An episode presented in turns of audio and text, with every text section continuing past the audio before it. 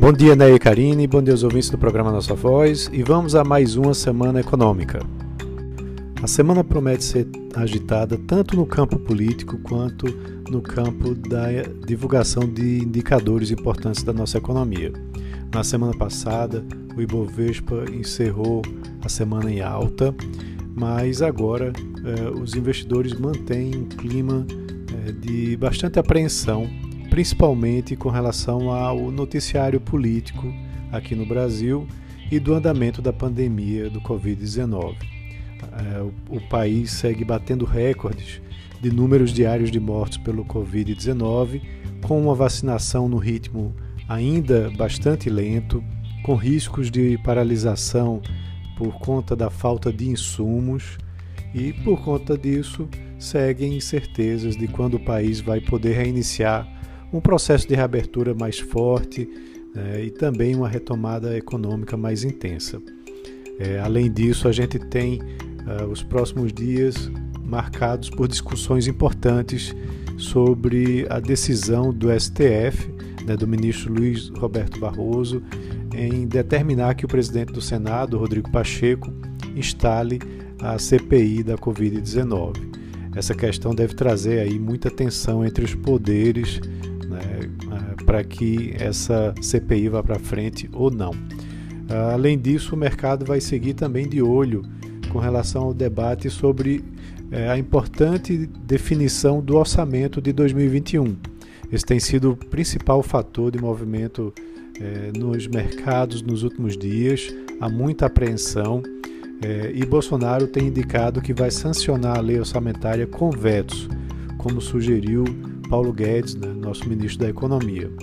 Mesmo assim, o tema é delicado né, e deve trazer aí mais dificuldades com relação à crise política. Lá fora, a gente segue acompanhando também as discussões sobre o pacote de estímulos de mais de 2 trilhões de dólares do presidente dos Estados Unidos, o Joe Biden. Esse, esse projeto também vai gerar muito debate, principalmente é, com relação a como ele será financiado. Uh, Joe, Biden, Joe Biden propôs um aumento de impostos é, corporativos, né, ou seja, das empresas, mas isso não está convencendo os congressistas republicanos e até mesmo alguns dos próprio partido, do, do próprio partido do presidente, né, que não estão muito contentes com isso.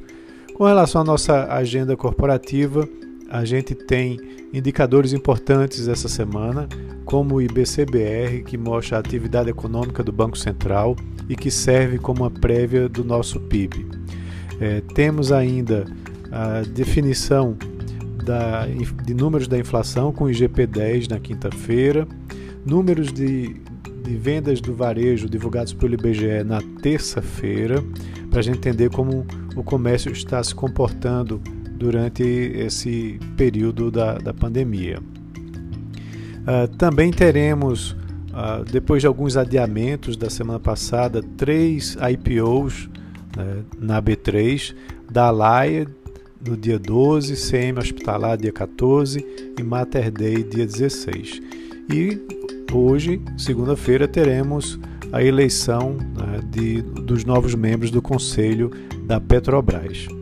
Lá fora, na quinta-feira, a gente vai ter a divulgação do PIB do primeiro trimestre da China, com expectativa de crescimento de 1,5% na comparação trimestral é, e com uma expectativa de que o avanço anual, ou seja, do dado anualizado, seja de um crescimento de 18,8%. É, e também saem lá os dados das vendas do varejo na quinta-feira, né, mostrando como é que está se comportando a segunda maior economia do mundo. Lá nos Estados Unidos, na quinta-feira pela manhã, além dos dados dos pedidos de auxílio-desemprego que a gente tem semanalmente, teremos também as vendas do varejo, com expectativa de alta de 5,5% e da produção industrial, com expectativa de avanço de 2,8%. É, teremos também aqui no Brasil, para complementar, é, os dados do setor de serviços né, que serão divulgados é, na quinta-feira, né, também pelo IBGE. Então, como eu disse, a semana promete ser bastante agitada. Uma ótima semana a todos, um abraço.